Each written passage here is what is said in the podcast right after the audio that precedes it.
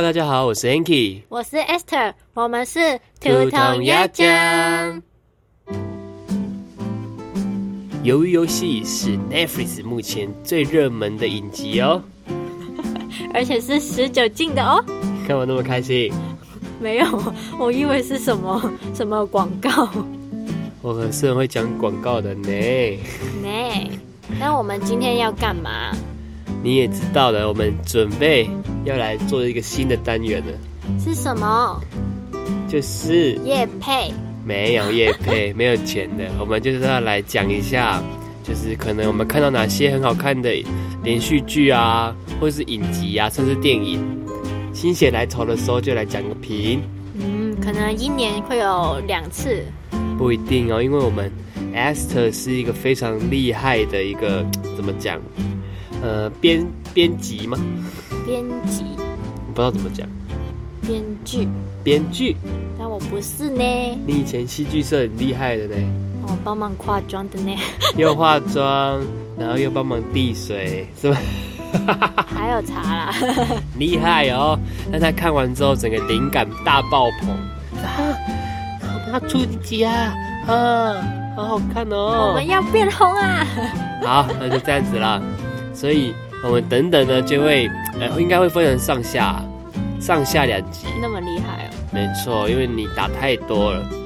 我刚刚看了一下，他 Esther 为了这一集的文案，已经准备了至少嗯十到十五分钟到二十分钟的那个长度了。真假？怎么真假？你打的你还不知道？我不知道哎。OK 啦，那等等的，我们就会先从非暴雷，就是。一般来说，你从网络上查，你就可以查到资讯，然后或者是一些呃预告片啊、预告片段会看到的。嗯，所以如果觉得啊想要看，但你还没有开始看的朋友，然后也不知道怎么，呃，也不知道到底适不适合你，你也可以先听听看哦。我觉得我其实写的蛮详细的，而且呢，就是因为这个是十九禁的电视剧嘛，所以其实十九岁或以下的小朋友哦，就是可能不能看，但没关系，姐姐哥哥会告诉你这部戏在讲什么。可以看啊，真的，找一个大朋友陪你就好了。啊，十九禁是这个定义哦。可以啦，这又不恐怖。找一个八十七岁的阿伯陪你看，然后阿伯直接啊啊啊！画剧色的哦。好啦，开始了啦。OK，那大家准备好了吗？这是肺包雷区的哦。好，那请我们 Esther 就开始先讲一下吧。好，简单而言呢，我觉得我看完这部戏最大的感想就是，哇，喷血真的是不需要花钱的呢。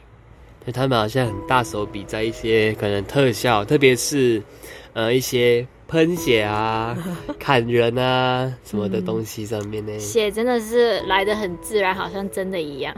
对，因为，呃，我们先讲个前情提要好了，就是这一场游戏呢，看似是游戏，但其实是一个生存游戏。嗯，就有点像饥饿游戏啊，大逃杀之类的。哎呦，我们很有默契哦。这个游戏很厉害，就是他找了。四百五十六位都是社会底层的人。什么叫社会底层？你知道吗？嗯，就穷人呗。就是还比穷人该更穷的，就是可能负债的啊，可能生意失败之类的。哦，原来这个是底层的定义。就是最底层的，就是他们那些人，就是被一个大大的公司给集合起来。嗯嗯，先给他们一点甜头，然后让他们集合起来。好，再来就是玩这个可怕的生存游戏。嗯，这就是前情提要。嗯，对。然后那个再前情一点，就是相信大家都在网络下面应该有看到什么孔刘啊，那个很帅的那个大叔，就是就是会跟人家玩那个打跨片，然后就是会给他们一点甜头这样子。对啦，反正你们进去看的时候就知道了。那如果呢？你能在这四百五十六人当中成为最后一名的幸存者的话，那你就可以获得四百五十六亿韩元哦。那换算成台币大约是十一亿到十二亿这样子，所以是非常庞大的金额。然后，所以就很大诱因可以让那些参赛者们可能还清他的债务啊，甚至重新人生。所以他们就是一直这样子秉持这个信念，然后一直一直想要走下去到最后一刻。嗯，哇，这部真的是很沉重的一部电视剧，好想参加啊啊！我怕你，我好穷啊，我怕我死在第一关。你不是很穷不是问题啊，但你要欠债，人家才会给你那个卡片呢。就是要有一个穷人认证。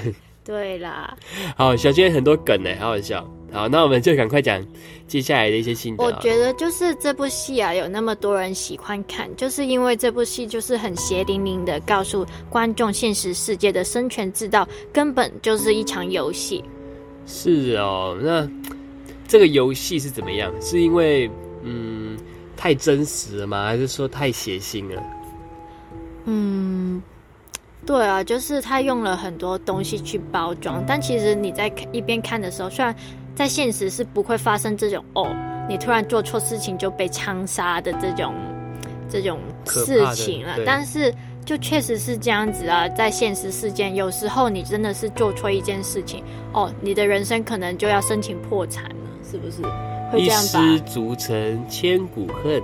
对，一下呃什么一指错，满盘皆落索。厉害哟，各位老师！耶，那其实这些事情啊，我们从小就听到了。但是呢，我们真的要到做错事情啊，或者是闯祸了、出 trouble 了，才会真的痛定思痛，明白这些道道理。那所以我觉得看这部电影，其实也大概可以了解了啦。对啊，就有点像是呃，可能之前前一阵子台湾的股票很很热门，嗯，很多什么哇。刚开始玩的赚到钱的，对不对？什么虚拟货币吗？之类的，因为市场很好嘛。然后结果疫情一来，哇，那些以前赚很多钱的，然后马上就赔光光，就有点像是这样子，就是你尝到甜头之后，然后结果一不小心做错一件事情，就直接破产了，这样。那我觉得这部戏最酷的地方啊，虽然他讲了很多老掉牙的道理，但是你看完这部戏不会觉得哦好烦哦，你在跟我说教哦，而是你会觉得真的你明白了，对这个世界真的就是这样子，就有点像是你好像嗯，对你刚刚说嘛，我们都听可能老师在讲，嗯，对不对？我在讲啊，不会，我不会怎么样才不会这么笨呢。然后结果 回去被真的做错事，被爸爸妈妈打，才会这样子。啊，以后不可以再做，好痛哦。这样对，演的不错吧？我还可以，谢谢，谢谢。好，那接下来下一个了啊。接下来就是我看到网络上面蛮多人评价这部剧啊，就是血腥暴力美学。嗯，你听得懂这个字是什么意思吗？这个词？听不太懂哦，我也没有很懂，但是我其实看完这部戏大概可以了解了，就是它的画面真的是没在跟你客气的，就是血就是这样子啪就喷出来了，然后就让你感觉到哇，参赛者也太惨了吧。那一开始呢，可能你会有一点不太舒服的，然后呢，他就会到你真的是受不了的时候，就开始放一些很优美的音乐啊，然后形成一个很强烈的讽刺。那这种画面，就算放了优美的音乐，其实你还是会觉得哇，好残忍哦。然后呢，就会可能就会想到，哎，其实到底谁会觉得这样的画面是优美的呢？嗯，好可怕。就是说怎么讲？你你看着画面，然后声音放到最大声的时候，还蛮可怕的。对，然后就会，虽然他还是放一些优美的音乐，但我还是不敢看呢。然后还有就是怎么说，它是一个美学呢？就是每一次有参赛者去世的时候啊，就会有工作人员，就是那些戴着圆形啊、三角形啊、正方形面具的人，然后就会拿着漂亮的礼物盒走进来，然后就要把死者死者打包，然后带走嘛。那其实这又会让人想到，其实这些人的死亡对谁来说是？礼物呢？是不是很恐怖？对剩下的人来说，他们就是每增加一份收入的来源。对，但我觉得其实不止这样子啊，可能有些人会买他们的什么器官啊之类的。哦，里面有演到，就是有些人没有死掉，他就是半死不活的。然后他们就会有些工作人员偷偷就把他们移到地下室，然后去进行器官的摘除，这样子，然后去赚这些钱，超恐怖的。对啊，里面的工作人员也都变态变态的。对，很可怕。你们看这部戏就会明白了，我们已经没有把那些太可怕的东西说出来了。那再来就是什么？就是场景是相当用心设计的，就是我们应该都在网络上面看到有很多呃画面是非常的缤纷的一些场景啊。嗯，像糖果屋，对，很漂亮，很可爱，都粉红色啊，或是什么蓝色、绿色这样子。但呢，就是在这么漂亮，然后看起来像童话一样梦幻的地方，其实就是发生了很多很多很残酷、你想象不到的事情，才会让人不禁的想到，哦，其实现实，甚至说是说有钱人的社会，就是用这种糖衣去包装，但其实内内在啊，就是很血腥、很恶心的。对啊，因为怎么讲，呃，里面有一幕很可怕，就是。他那个走廊啊，不是哦，那个楼梯不是都粉红色的吗？哦，彩色的。然后他们呃，主办单位就找到有一些人一直在做一些不好的事，影响比赛公平性，然后就把他们死掉那些人，因为他们抓到了嘛，那些几乎都死掉了，他就把他吊在那些漂漂亮亮的地方，你记得吗？记得记得，然后就马上就是叫醒其他参赛者，就说：“哎，快点起床，我们要去哪里集合？”然后路过那边的时候，就说：“来，大家来看一下这些尸体哦，你们不要成为下一个哦，什么的。”对，他们就说：“哈，先跟你们说抱歉，前面的有一些游戏可能影响公平性，但接下来就不会了，超可怕。”对，真的是每次提到那些场景，还是会觉得恶心恶心的啦，的啦。好，那再来的是大家都很关注的，就是这次这部戏有玩到六个闯关游戏嘛，而且都是韩国，嗯，就是小朋友都会玩的一些游戏。那我看到网络上面其实有很多文章和影片都是介绍这个游这些游戏，但其实我觉得我们其实可以更深入去思考编剧的用心，因为我觉得游戏的设定啊，还有安排都是。非常的恰当的，而且只要我们用心去看的话，其实我们可以看到编剧真的是哦有在认真的哦，很厉害哦，不像是我就是看看那些画面，看来张同学。有好好的研究一下呢。哼，我是江老师的呢，没有啦。哎，在讲 teacher 呀。那可以跟我们听众朋友简单的讲一下这六个游戏嘛，稍微就好，好不好？我们快速。这六个游戏，我觉得我先跟大家说一下我的诠释，我对这些游戏的安排的诠释好了。就是我觉得啊，这些小时候我们不以为然的事。甚至是一些我们可以拿来当游戏的事，其实到了我们长大了，世界就不一样了。任何的关卡都可以是决定你成功或失败的关键，然后就不是说你输了可以重来，是你输了就可以是什么都没有，不管你之前有闯过多少的关卡，就是有点一失足千古恨，其实又回到刚刚那一句话了。真的真的，但确实好像现实就是这样子呢。唉，出社会就是这样子。以前在学校啊，做错事都没差，被恶意也没差啊，嗯，还可以补啊，对不对？对对对，花一点钱就好了。嗯，然后接下来就是我们可以说一下那六个游戏的顺序。我觉得其实是安排的非常的好的，因为我觉得它是一个一个游戏，然后一步一步的去挑战参赛者的道德底线。哦，很厉害耶！那你还记得第一、二个游戏是什么吗？记得，呃，一二三木头人，然后还有，呃，碰糖吗？嗯，就是大家现在在网络上面看到很多迷因梗图啊，就是说哦，你抽错图你就完蛋了这样子。其实呢，我觉得第一、二个游戏就是说输了的人会被大亏枪杀嘛，所以说参赛者是处于完全被动的状态。那一二三木头人其实是一个可以陷害其他参赛者的游戏的，譬如说有人可以拉着别人的头发让其他人动了，然后就被。呃，被枪杀、被淘淘汰嘛。嗯，但那时候因为大家太害怕了，他们没有想过哇，原来这个游戏输了的人是马上会被枪杀的，就吓到只想要通过关卡，就没有想到其他事情了。那到第三个游戏是什么？第三个游戏就是拔河。哦，对，就是大家都有玩过或看过的拔河游戏嘛。那参赛者们其实已经开始间接杀人了。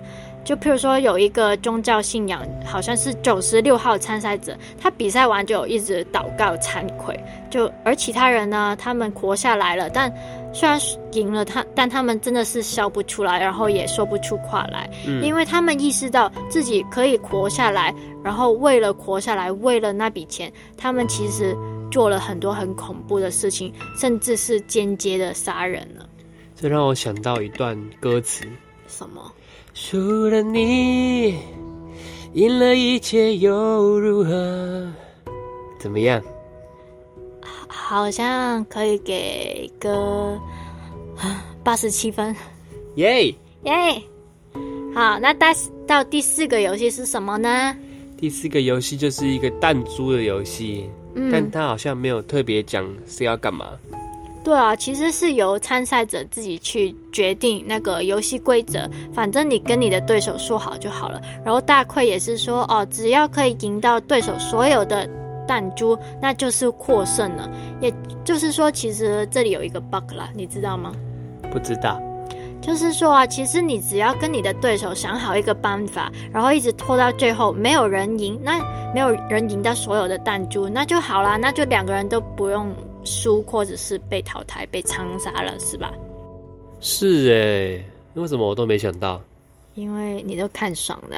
哎呀，哎呀，那也就是说，呃，其实我发现了，有一些参赛者其实明白了这个这个规则了，这个最重大的规则，但还是因为开始想要赢嘛。譬如说，主角陈其勋，还有这个什么，他的朋友叫什么名字？曹尚佑。就开始露出了人性很真实的那一面，然后值得一提的就是这一幕啊，你还记得那个场景是长怎么样吗？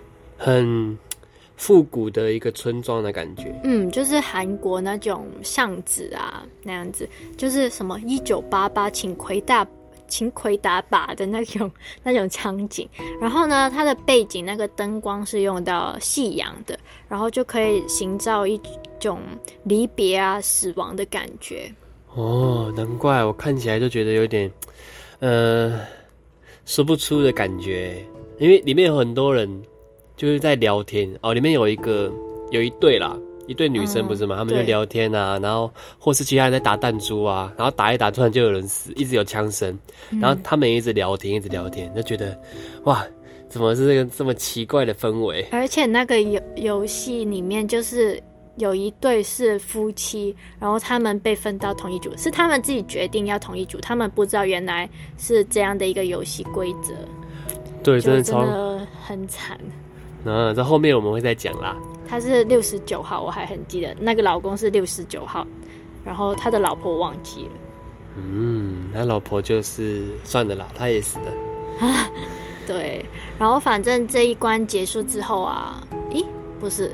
这一关结束之后，就是呃，他们后来有回到房间，然后就是接下来第五关这样子。因为第五关之后啊，就会有特别的贵宾来到这个游戏的现场，来看他们表演。应该说表算表演嘛，有点可怕，看他们互相残杀。对，就是看这一场，他们觉得很好看、很精彩的游戏啊！狩猎游戏，对，对对对。那第五关就是玩跳玻璃桥嘛，那就是一个看似是幸运的游戏，但其实我觉得啦，我看的时候我觉得根本是自杀游戏啊！你选错了就是直接死了。那当然就是比赛中间发生的一些插曲，那等下再在暴雷区那边聊聊。那反正再加上那个比赛时间越来越短，那就会逼到后面顺序比较后面的参赛者啊，会开始有一点暴躁啊，甚至会有一些杀人的念头。那对于呃前呃对于比较后面的参赛者来说，其实前面的参赛者啊，可以是帮你闯出一条正确的路的人，也可以是阻碍你继续往前走的人，所以他们才会越来越矛盾，然后越来越变得不正常。对，然后这边之后啊，第六关的怎么样？第六关是最后一关应该是说第六关之前，就是就是把第五关剩下来的人，就是带去吃一个丰盛的晚餐，高级的晚餐。那吃完你还记得吗？就是吃完之后啊，其实大奎也没有说什么，就突然就把一把刀子放在他们的前面。应该不是这样，他是先收他们的餐具，嗯，收一收之后，哎，就把刀子留着了。对，然后也没有说什么，然后也没有说哦，你可以带走，就只是放在你前面。然后，但是他们呃，就是剩下来的人也是默默的把刀子放在他们的衣服里面。对啊，就是一个暗示，很明显的暗示。嗯，就是下一关可能你就会用到这个东西。也可以是说，其实下一关你，嗯，就算玩什么游戏，就算是什么剪刀石头布，其实你也是可以突然哦，我不不出剪刀哦，我出刀子哦，捅死你这样子。对啊，就是只能有一个人活下来了。唉唉，就是这么的残忍。然后第六个第六个游戏就是大家都知道嘛，鱿鱼游戏这样子，就是跑跑跳跳的一个游戏了。对，反正呃，这六个游戏就是这样子。那好奇的朋友们可以上 Netflix 去看。那如果你没有 Netflix 呢，可以跟朋友借一下，当个寄生虫。我们也是当寄生虫长大的啦。谢谢卢杰成、卢董的赞助，让我们有这么精彩的影集视频可以做。谢谢。谢谢你，我还记得你说你想要当什么影片影评专家，但是到现在没办法的啦。他有没关系，我们帮你去完成这个心愿。他也在那个生命中有一个现实的游戏，要做包子。好，那我们这边就要帮他的包子店打广告吗？就是大家大家如果去永春市场的话呢，可以去找一间家乡包子，好吃。好吃，好，那我们继续讲下去了。就是还有呢，就是这个呃电视剧里面有很多角色，其实都很可爱的。嗯，那他们在后面也会慢慢的开始讲自己的背景啊，甚至是自己一些很惨的遭遇。譬如说，我最喜欢的就是阿丽。阿丽是那个巴基斯坦籍的劳工，来到他啊，来到韩国这样子，嗯，然后可能因为他习惯了当这种基层，所以他会一直叫身边帮助他的人做老板，老板，然后他会叫那个零零一号那个老人家做老老板。然后我觉得他其实在这个游戏真的没什么杀伤力啦。那说到这里，我也可以说一下，其实人民对一个人的重要性。那相信大家啊，就是在小时候，譬如说国小、国中都有座号嘛。嗯，你还记得你的座号是什么吗？记得，我国小的时候是一号，国中的时候是十三号，高中的时候。哎，是几号？忘记了。好，随便了。那我叫你十三号好了。譬如说，老师要骂呃 Hanky 了，那就会叫他的座号。十三号，你给我站起来，到后面罚站。是的，Esther 老师。我是江老师啊，没有了。就是，然后或者是什么哦，十三号交作业。然后这其实啊，你认真去想，这些对话是监狱里面才会有的对话。什么意思呢？就是说，其实是。监监狱里面啊，才会用到编号去称呼一个人。那可能是坐牢的人也没有很想要其他人知道自己的名字，才会啊一直用编号去称呼对方嘛。但是这些年开始啊，就是有一些人会鼓励。呼吁老师不要再用学生的座号来称呼学生了，因为呃，学校应该是一个快乐的地方、学习的地方，而不是做错事被囚禁的地方嘛。嗯，我补充一下哦，我当兵的时候也都是 也都是叫编号的哦。对啊，就是很没有人性啊！如果一个地方不是被人去称呼自己的名字的时候，就是蛮没有人性的一个地方。那当然了，你的当兵的事情，我们之后再用一集来聊聊。是的，我是动一二七。好，说到这里呢，其实我还想到剧中有一个很有个人特色的角色，她叫韩美女。哦，我知道她哦。怎么说？她很酷哦。他，嗯，怎么讲？这会不会爆雷？应该还好。他一开始玩完第一关之后，因为死很多人呢，他吓到，他不敢玩第二关，所以反正后来他就出去了，大家都出去了，然后结果第二 round。他们想要找人回来的时候，韩美女还是自己回来了，很奇怪吧？对啊，明明自己跑出去，然后结果又想要再回来，他就是一个很奇怪的角色。对，就是很有个人特色啦。然后我还记得他有一次就是要跟人家分组嘛，然后他就突然走在大家的中间那边，就大喊说：“我是来自哪里哪里的韩美女。”我那时候以为他想要称呼自己是韩国美女，没有哎，原来这个是他的名字。他说：“我叫韩美女。”啊，我住的小区没有人不认识我的，你还记得吗？好像是哦，但我以为那是，那真名嘛？我觉得那应该是假的。就是反正是这个剧里面的一个名字啦。应该好吧？对啊，对啊，但确实也对啊，比较比较几年前的人，他们改的名字可能真的是这样子啊。张小姐啊，王王帅哥，张美女啊，什么张美美啊之类的，好难听，就是会改这种名字嘛。然后呢，我觉得其实她真的很妙啦，一看到她出场，就是知道她是一个疯女人，她的头发也卷卷的，然后也 对啊，就很好笑嘛。然后我觉得其实从他出场来说，我们就知道自我意识这么强的人，在这个游戏里面是必死无疑的啦。只是我觉得他的死法，他的离场方式啊，很赞很酷，就是不枉他这么疯。对啊，你看到的时候就说哇，他就是这样死的，赞！哇，好爽哦！第一次觉得有人死的时候那么帅，这样子，很好笑。然后还有就是，我觉得这部戏为什么会有那么多人讨论，甚至好像什么超越那个什么《Sweet Home》吗？就是因为他讨论到很多很。值得被探讨的议题，比如说贫穷啊、人性啊、种族啊、宗教、道德、伦理等等。嗯，就是我们这些要详谈的话，我们要到暴雷区那边再谈。那先举一个没有暴雷的例子好了，就是韩国还是一个很父权社会的一个国家嘛。嗯，就是常常会有很多人，男性或者是上司会轻视女性。我相信你应该也大概知道吧。我没有这样子对你啊，呃，谢谢你。好，那这届的鱿鱼游戏我不知道是第几届了，反正是有六个游戏嘛。然后大亏也没有公布要玩什么游戏，有时候只是会请参赛者要分组，但他们就是会说哦，我不想要跟女性在一组啊，我们等下要找的千万不要是老人家或者是女性啊。所以女参赛者呢，就是会很容易就是会落单。对，很多。很多女生啊，就是落单，然后可能要靠她的美色啊，或者她有一技之长，对，才可以留在那个队伍里面。一技之长是指专长啊？他说：“哦，你为什么？哦，我不会的都会，其他都很厉害啊。